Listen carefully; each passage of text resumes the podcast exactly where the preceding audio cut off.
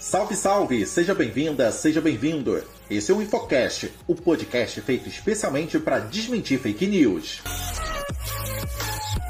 Oi, eu sou o Pablo. Hoje eu tenho a companhia da Carol. Salve, salve, Carol! Salve, salve, Pablo! Você já pensou em ver o seu rosto em um vídeo totalmente aleatório? Ou ouvir sua própria voz dizendo coisas que jamais diria?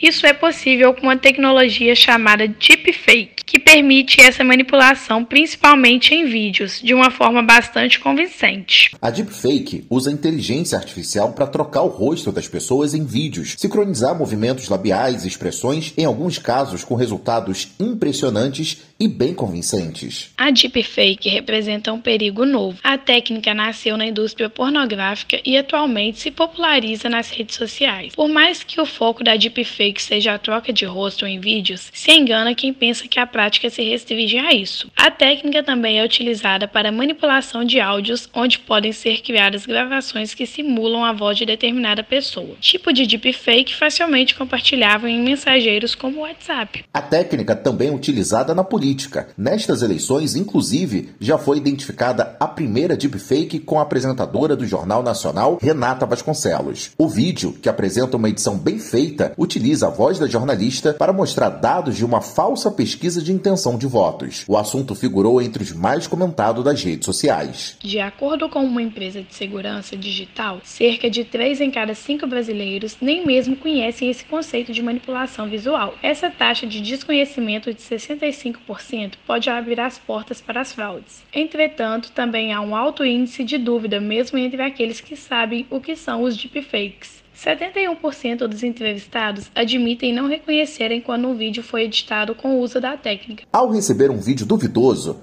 pare Assista-o diversas vezes em todas as velocidades para ficar mais fácil identificar as falhas. Movimentos bruscos, iluminação instável e um comportamento fora do padrão dos olhos, lábios e rosto são indícios de que há algo errado. Verifique a pele, os olhos, as sobrancelhas e a boca, por exemplo. Nessas observações, é possível identificar alguma falha, seja um piscar de olhos mais lento ou uma pele muito lisa ou enrugada. Por último, pesquise informações sobre o conteúdo recebido, que é possível que você se depare com alguma notícia sobre o assunto na internet. Além disso, tente encontrar outra versão da publicação para conseguir comparar as falas e gestos.